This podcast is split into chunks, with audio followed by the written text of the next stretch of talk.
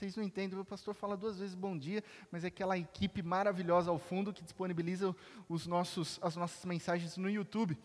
Bom dia, graças paz a você que está aqui nessa manhã.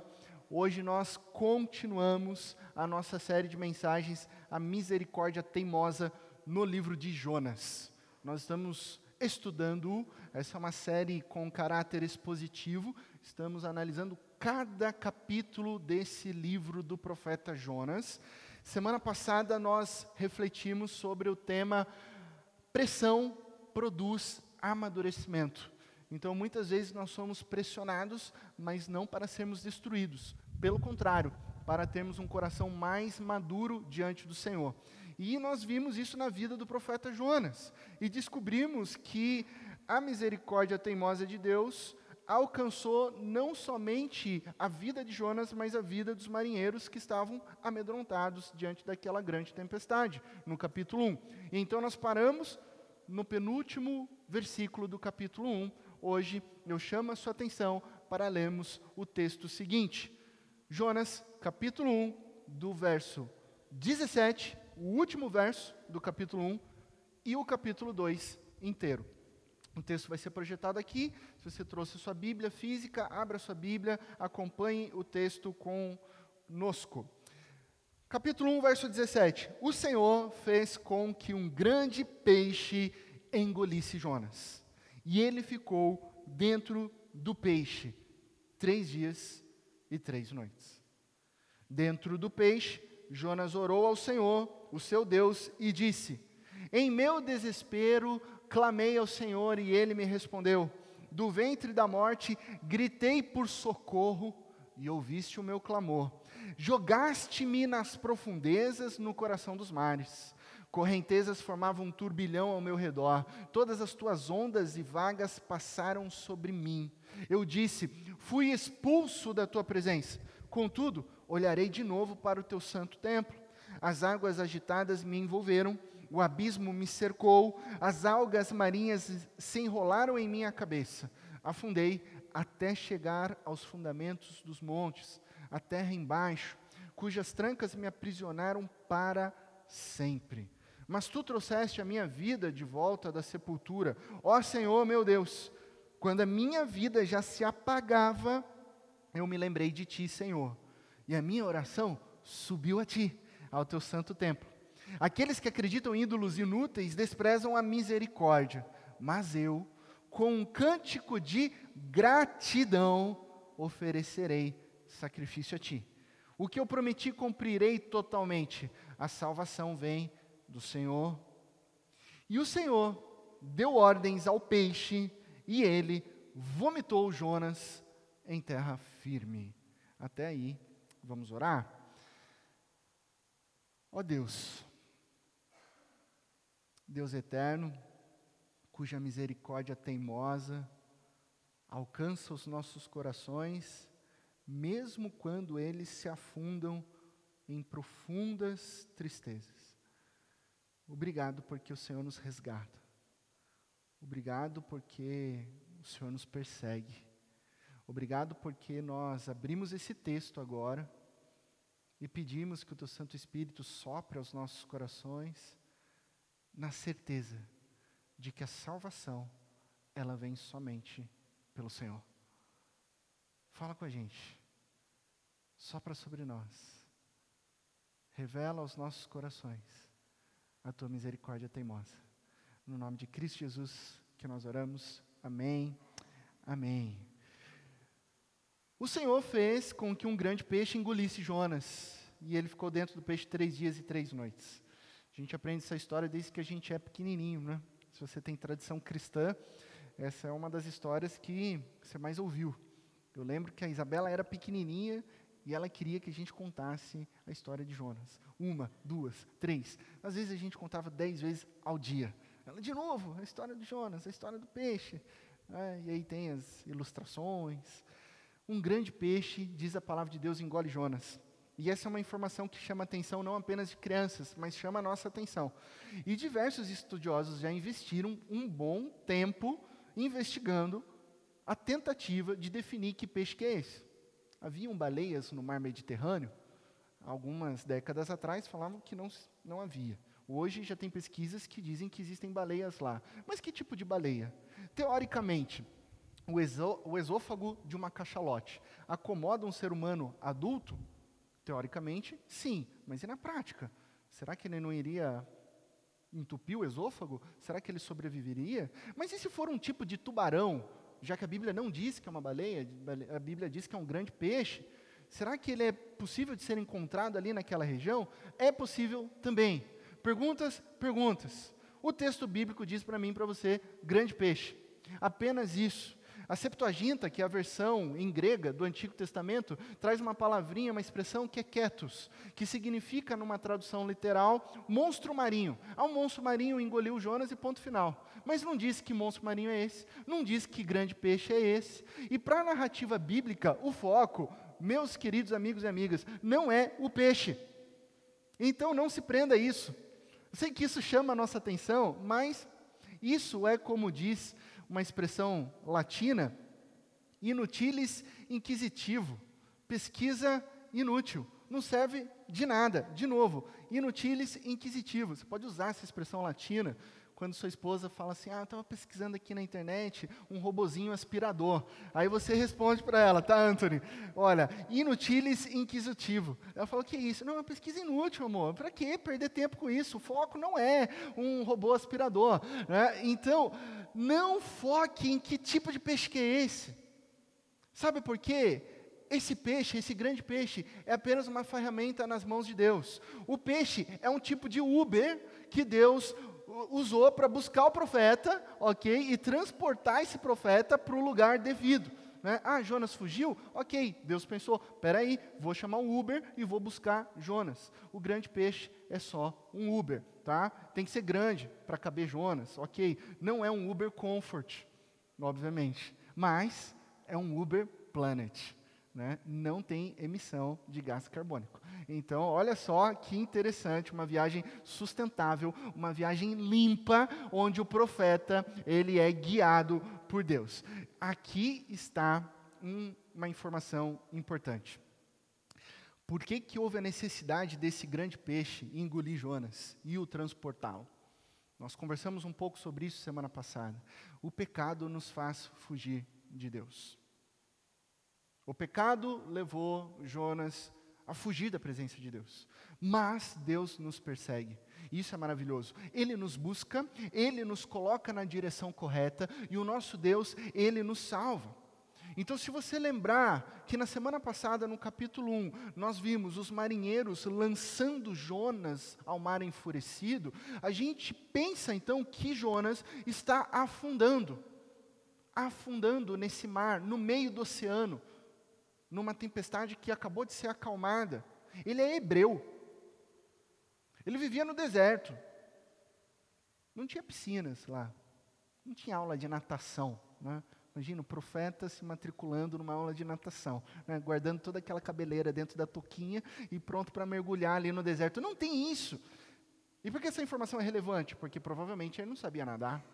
E ele está afundando rumo à morte quando ele é engolido por um grande peixe.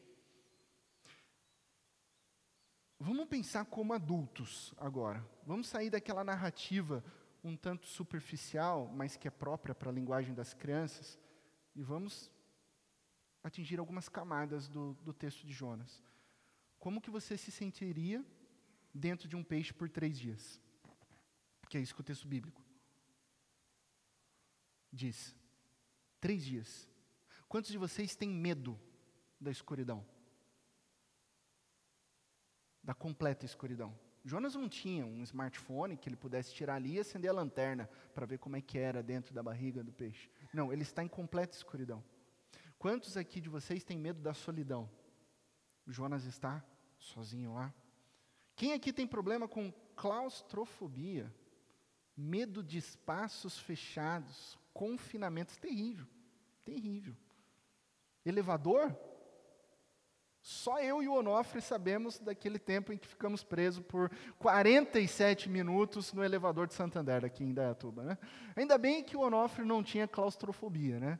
mas a senhora que estava ao nosso lado tinha. Então, O Onofre fez algumas piadas lá, né? Ela se sentiu um pouco com medo, mas foi ali um momento interessante também para a gente falar sobre confiança em Deus. Afinal, nós estávamos presos ali no elevador. Jonas está confinado, só que ele está apertado, ele está amarrado. Três dias, ele não consegue se mover, nem mover braços, nem mover pernas. A gente tem que pensar na realidade, não é, não é um espaço de uma baleia onde dá para caminhar, andar, como a gente vê em desenho. Não, ele está, ele não consegue enxergar, ele não consegue se mover, ele não consegue sair do ventre de um peixe. É isso que diz a palavra de Deus, ventre de um peixe. Gente, é um peixe. Isso é outro exercício que a gente pode pensar. Você tem nojinho de peixe? Né? Tem gente que não gosta de peixe, né? A pessoa não gosta de tocar em peixe. Ai, pastor, nossa, a praça lá do centro, Dom Pedro, hoje é domingo, fica mal fedida, né? Depois que acaba a feira. É, Jonas está com a cara esmagada, assim, apertadinha assim, num sistema digestório de um peixe com restos de peixes mortos ali ao lado dele. Esse é o cenário, três dias, né? Já vi gente colocando até a mão no nariz aqui, né? sentiu o aroma do peixe, o aroma do, do, do quadro, do ambiente em que Jonas está. E mesmo que ele conseguisse sair, ele ainda teria que nadar até a superfície. Tem isso também. Tem isso também.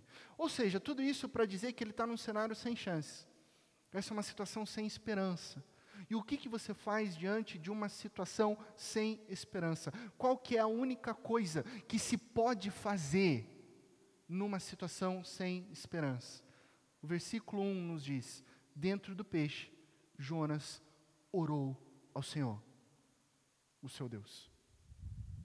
Dentro do peixe, ele ora. Há momentos em que Deus permite que nós sejamos colocados em situações específicas em que nós não podemos fazer absolutamente nada a não ser orar, a não ser buscarmos a presença divina. Há momentos em que nós queremos consertar o problema. Eu quero sair desse ventre. Eu quero sair desse peixe. Eu quero sair dessa situação que me aperta. Eu quero sair desse confinamento. Eu quero sair dessa situação de sofrimento e dor. Mas Deus deseja estar conosco no meio dessa situação.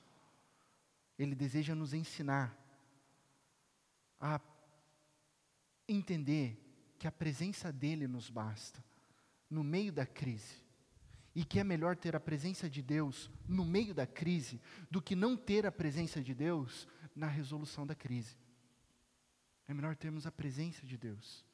O que mais nós precisamos é de Deus. E aí, nesses momentos, dias difíceis, eles nos conduzem a orações dolorosas. Todo mundo já passou por momentos de crise.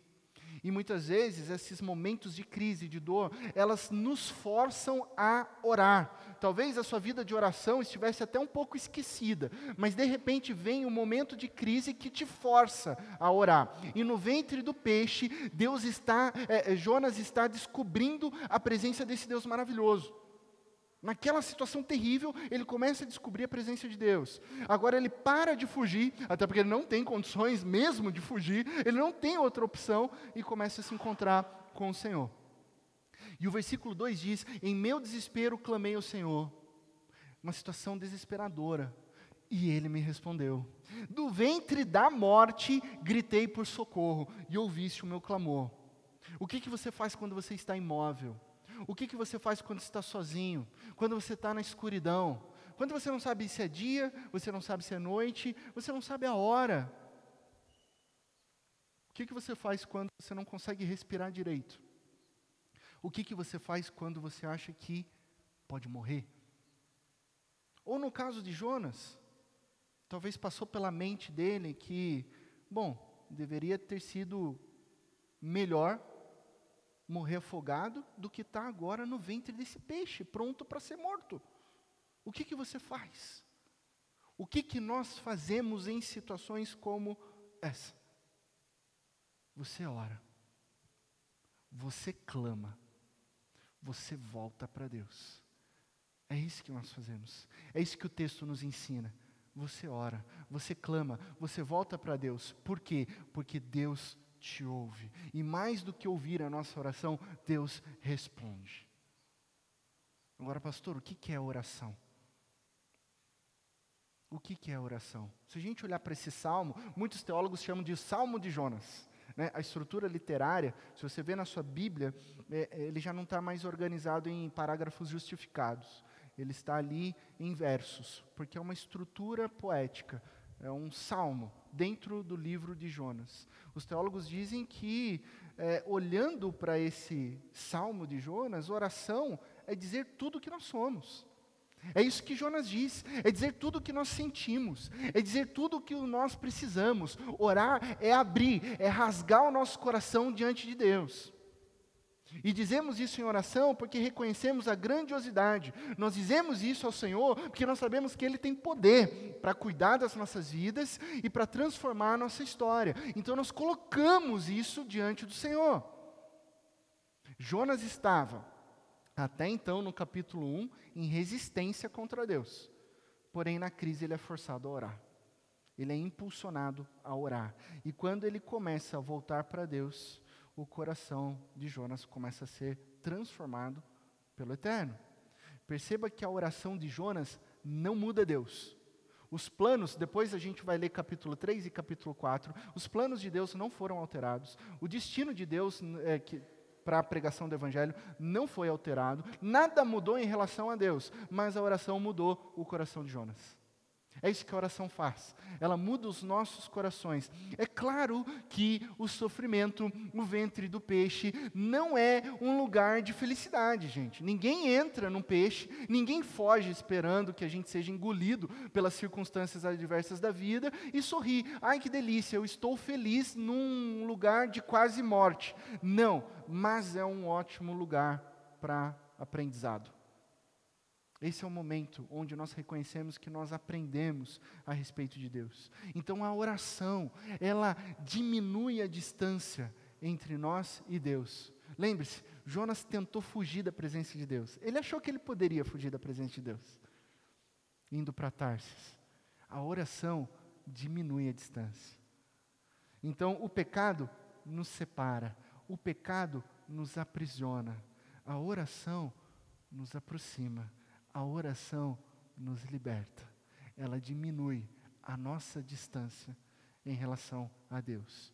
E quando verbalizamos para Deus os nossos sentimentos, as nossas dores, é aí que o processo de cura é inicializado. Por isso que Deus força Jonas a orar porque é no momento que a gente verbaliza para Deus a nossa dependência, os nossos sentimentos, os nossos corações, é que o processo de cura começa. Perceba que a oração de Jonas nos convida a entrarmos, a participarmos do sofrimento dele. E ele fala isso claramente, ele rasga o coração. Ele diz o seguinte: Jogaste-me nas profundezas.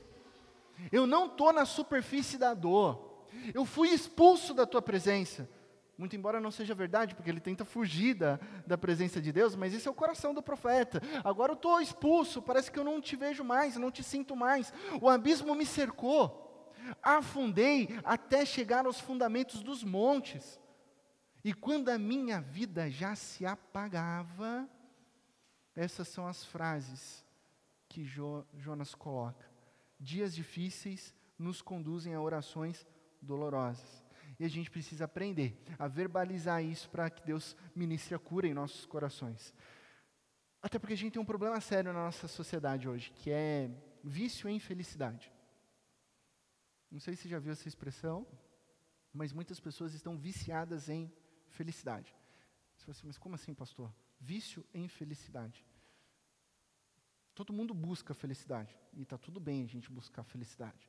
O problema é quando a gente começa a distorcer o conceito de felicidade. Aí começa a gerar um vício.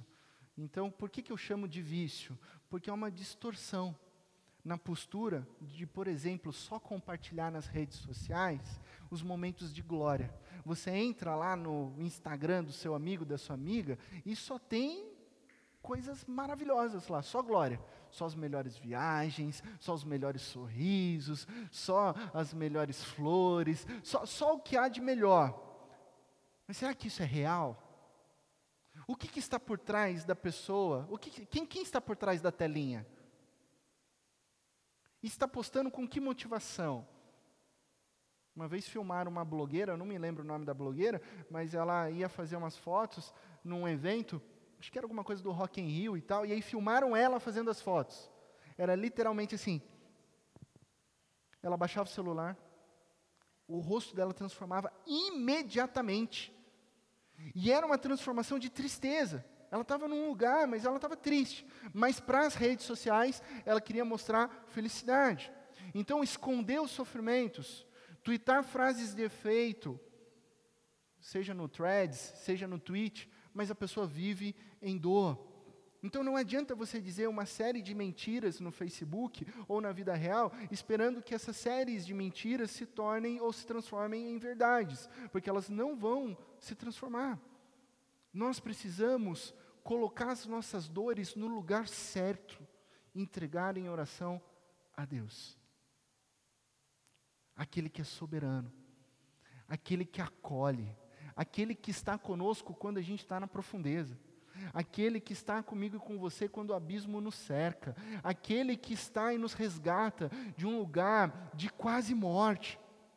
Nós precisamos entregar as nossas dores a Deus. Então Jonas compartilha uma grande verdade, a dolorosa verdade. Eu não controlo a minha vida. Jonas descobriu do jeito mais difícil que ele não controla a vida dele. Mas não é porque as coisas estejam fora das mãos do ser humano que elas não estejam fora, da mão, fora das mãos de Deus. Não é porque você perdeu o controle que a sua vida não esteja no governo soberano de Deus. Então a oração é entregar nas mãos de Deus as preocupações que estão nas nossas mãos e dizer: Olha, Deus, cuida da minha vida, porque eu não consigo. Deus, cuida da minha história, porque eu estou esgotado. Deus, cuida dos meus filhos, porque o Senhor é soberano. Deus cuida do meu casamento, porque eu não tenho mais forças. Deus cuida do meu lar, porque o Senhor é aquele que restaura todas as coisas. Então, diante disso, se os dias difíceis nos conduzem a orações dolorosas, também nas decepções a esperança emerge. Porque Jonas, na mesma oração, ele disse no verso 2 que Deus respondeu. Ainda no verso 2, Deus ouviu o meu clamor. No verso 6, quando ele fala que está no abismo, em algumas traduções em hebraico traz Sheol, que é o lugar da morte, é o lugar onde já não há mais vida, ele traz a vida de volta desse lugar. A minha oração subiu a ti. Inclusive há um, abrindo um parênteses aqui, olhando para o versículo 6, algumas interpretações interessantes, né? porque só tem três maneiras de a gente interpretar o livro de Jonas. A primeira é que ele ficou lá três dias de uma maneira natural. E aí não se sabe como o ser humano conseguiu sobreviver ali dentro de um ventre, de um peixe. A questão de oxigênio, a questão de alimentação fica um pouco difícil de a gente é, crer que tenha sido natural uma grande parte da interpretação entende que Jonas foi sustentado ali durante três dias e três noites pelo poder milagroso de Deus. E com isso a gente tem a maior tranquilidade. Eu acho engraçado quando as pessoas tentam provar que um homem conseguiria ficar é, dentro de um peixe. Né? Tenta provar cientificamente. Eu acho engraçado isso porque, da nossa parte, como cristãos, a gente sabe que Cristo Jesus curou os cegos, Cristo Jesus fez paralítico andar, Cristo Jesus, ao mesmo ontem, hoje e sempre, continua operando sinais e maravilhas na nossa história. Eu acho engraçado quando o meu sogro, por exemplo, ele tem que voltar anualmente para a Unicamp, porque ele se tornou um. Como é que se diz? Um, um caso é, único específico, e, e ele é estudado anualmente pela Unicamp, porque há uns 10, 15 anos atrás, ex-esposa, para mais, né? Para mais. Ele teve um câncer severo, muito severo. Onde? No pâncreas. E não se tem cura, né? Não tem relato de cura em câncer de pâncreas. Então, é, a gente orou e ele foi curado. E os médicos até hoje, mais de 15 anos, tentam entender como é que o meu sogro foi curado. Ok, vai lá, ajuda a pesquisador, ajuda a ciência a caminhar. Mas toda vez que pergunto se voltou, não voltou, e pergunta se ele está bem, eu estou bem, pergunta como, ele responde, é Deus, ué. a gente não tem esse problema. A gente não tem esse problema para acreditar, nós cremos em milagres. Então Deus pode. E essa é a posição majoritária, de que o próprio Deus sustentou o profeta vivo ali. Mas existe uma outra posição interessante também. Ela não é tão majoritária, mas que Jonas morreu. Jonas morreu no ventre do peixe. Ele conheceu o Sheol.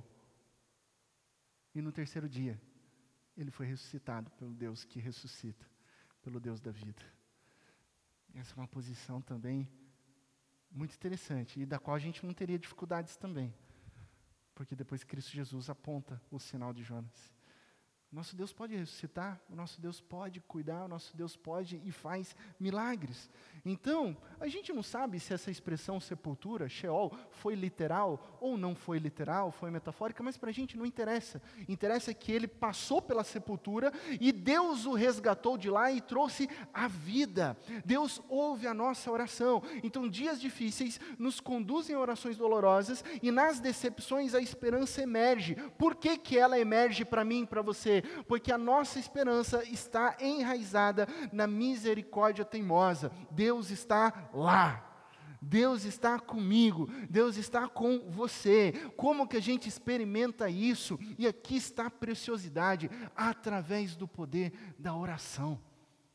Você quer experimentar essa misericórdia teimosa? Você quer experimentar Deus restaurando a tua história? Você quer experimentar milagres? Você quer experimentar Deus guiando a sua profissão, guiando a sua vocação, guiando os seus filhos, guiando o seu casamento? Ore. Converse com Deus, derrame o seu coração diante do Senhor diariamente. Em qualquer lugar da nossa jornada nós podemos orar, e isso é maravilhoso. Isso é maravilhoso. A gente pode orar em qualquer lugar. Abraão orou no deserto. Salomão orou no templo. Cornélio orou numa casa. Os discípulos de Jesus oraram num barco. Jesus orou num jardim. Jonas orou no ventre de um peixe. Lembra? Carinha esmagada assim no esôfago do peixe? Orando ao Senhor ali. Orando ao Senhor em qualquer lugar, mesmo que a gente tenha fugido. A misericórdia de Deus sempre está perto de nós. Timothy Keller, pastor presbiteriano, disse certa vez, isso está registrado no livro dele, A Oração, um livro de capinha verde. Ele fala o seguinte: ao orar é o caminho para experimentar a confiança poderosa de que Deus cuida bem de nossa vida, de que coisas ruins serão para o bem, ou seja, elas são transformadas no poder de Deus, e de que as coisas boas não nos podem ser tiradas, e de que as melhores ainda estão por vir. O caminho para isso é a oração. Chegamos ao final do texto, do Salmo de Jonas. O Jonas do capítulo 1 parece já um Jonas diferente a gente percebe isso no versículo 9. Mas eu, com um cântico de gratidão, oferecerei sacrifício a ti. O que eu prometi, cumprirei totalmente. A salvação vem do Senhor. Olha só que interessante, ele começa a ser transformado aqui. O coração de Jonas já não é o mesmo. No início do versículo 9, ele diz: Mas eu, eu, Jonas, profeta, fujão, agora estou tomando uma decisão na minha vida. Oferecerei sacrifício a ti com cântico de gratidão. Ele sai do lamento e vai para a ação de graças. Olha que impressionante isso. Quantos de nós, numa circunstância tipo Jonas, presos num grande problema, sem ver saída, quantos de nós podemos cantar louvores de gratidão? Não é louvor de lamento, é louvor de gratidão. Geralmente a gente pensa, não, primeiro Deus me liberta, depois eu agradeço. Primeiro Deus me tira desse ventre fedorento de peixe e depois eu vou agradecer. Só que Deus nos ensina um caminho diferente. me agradeça, me adore, então você será livre. Esse é o caminho de Deus. Nós adoramos a Deus na certeza absoluta de que Ele nos libertará. E por isso a adoração que começa antes, continua depois, diante de um Deus que é digno de adoração por toda a eternidade. Isso é fé. Percebe a diferença? A fé você adora antes, na certeza de que você vai ser salvo depois. Isso é fé. Isso é fé. Se você inverter a ordem, não é fé. Porque aí você está esperando acontecer para daí agradecer. Isso não é fé. Fé é você adora antes, você agradece antes e você desfruta então da liberdade e da salvação. E é interessante que nesse trecho do versículo 9, a declaração de Jonas tem uma semelhança com a declaração lá dos marinheiros no capítulo 1. Por meio da tempestade, os marinheiros conheceram a misericórdia teimosa de Deus. Por meio da gigantesca criatura marinha, Jonas é alvo da misericórdia teimosa de Deus. Ele diz: a salvação vem do Senhor. E aí a gente vê uma linha lógica. Dias difíceis nos conduzem a orações dolorosas. E nas decepções, a esperança nasce. Tudo isso porque, pode passar, a misericórdia teimosa vem do Senhor. Por isso que a esperança nasce. Por isso que a esperança emerge. Então Jonas reconhece que foi a misericórdia teimosa de Deus que o alcançou, que o tratou o seu coração. Jonas está dentro do peixe ainda e diz: O Senhor é meu Salvador. Ele está dizendo isso de dentro do peixe. Essa declaração é o grande tema da Bíblia. Se a gente pudesse resumir o tema da Bíblia, né, o que, que é o tema da Bíblia? A palavra de Deus, o evangelho poderoso de Cristo Jesus para mim e para você. Deus salva pecadores. Esse é o grande resumão. Deus salva pecadores. Pecadores não se salvam sozinhos. Pecadores não salvam outros pecadores. Somente Deus salva pecadores. E então, no fechamento do texto, a gente tem a seguinte declaração, no versículo 10: e o Senhor deu ordens ao peixe, e ele vomitou Jonas em terra firme. Sai do salmo. Aí, se você olhar na sua Bíblia, você está com a Bíblia aberta aí em, em, em papel, você vai perceber que o versículo 10 já está justificado, parágrafo justificado, ele já está formatado diferente. Volta à narrativa bíblica. E o Senhor deu ordens ao peixe e ele vomitou Jonas em terra firme. Amigos e amigas, esse verso é demais. Principalmente quando a gente coloca ele do ladinho do primeiro verso do livro de Jonas. Então, ao seu lado esquerdo tem o verso 1:1. A palavra do Senhor veio a Jonas, filho de Amitai, com esta ordem. Versículo 3, mas Jonas fugiu. Capítulo 2, verso 10. E o Senhor deu ordens ao peixe, e ele vomitou Jonas em terra firme. Por que, que é interessante? Deus fala com o profeta, e o profeta desobedece. Agora Deus fala com o peixe. E o peixe obedece. o peixe obedece. Jonas não. Ainda assim, a misericórdia teimosa de Deus está lá para salvar Jonas. Porque o Salvador não é o peixe, o peixe é um Uber, lembra disso? O Salvador é Deus. O livro de Jonas é sobre o Deus soberano, o Deus que fala, o Deus que age, o Deus que sustenta, o Deus que resgata. E agora o peixe vomitou Jonas em terra firme. Se você já estava com nojinho de tocar peixe, né? se você já estava com nojinho de ter imaginado o cheiro pós-feira lá da pracinha Dom Pedro, agora Jonas está em terra firme vomitado. Está né? Tá conseguindo ver a imagem do profeta ali, né? meio molhado, né? de saliva de peixe grande. Eu estou vendo os rostos né, das pessoas aqui, está tudo assim, oi pastor, né? É, mais vômito de frutos do mar, e ele é cuspido na areia. Então, esse é o nosso profeta Jonas a milanesa. Né? Então, essa é a situação do profeta. Humilhante forçado a orar, a reconhecer que Deus governa sobre todas as coisas. E eu quero terminar com uma última pergunta. Quem que é Jonas? Quem é esse profeta? Quando a gente olha para a história de Jonas, a gente olha para a misericórdia teimosa, quem é Jonas? Yom Kippur é a data mais importante do calendário judaico. Yom Kippur é a tradução para o dia da expiação. O dia da expiação tem origem lá no episódio de Êxodo capítulo 32. Quando você volta lá na Torá, você vai ver também em Levítico e em Números a instituição desse dia da expiação, que tem origem em Êxodo capítulo 32, quando o povo de Israel cai em profunda idolatria por causa daquele episódio do bezerro de ouro. E eles caem num pecado que parecia ser irreparável.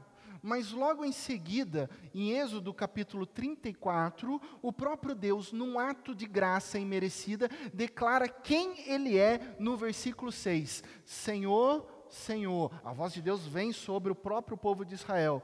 Deus compassivo e misericordioso, paciente, cheio de amor e de fidelidade. Compassivo, misericordioso, paciente, cheio de amor e fidelidade. Um Deus que não desiste do seu povo. Uma misericórdia obstinada, uma misericórdia teimosa.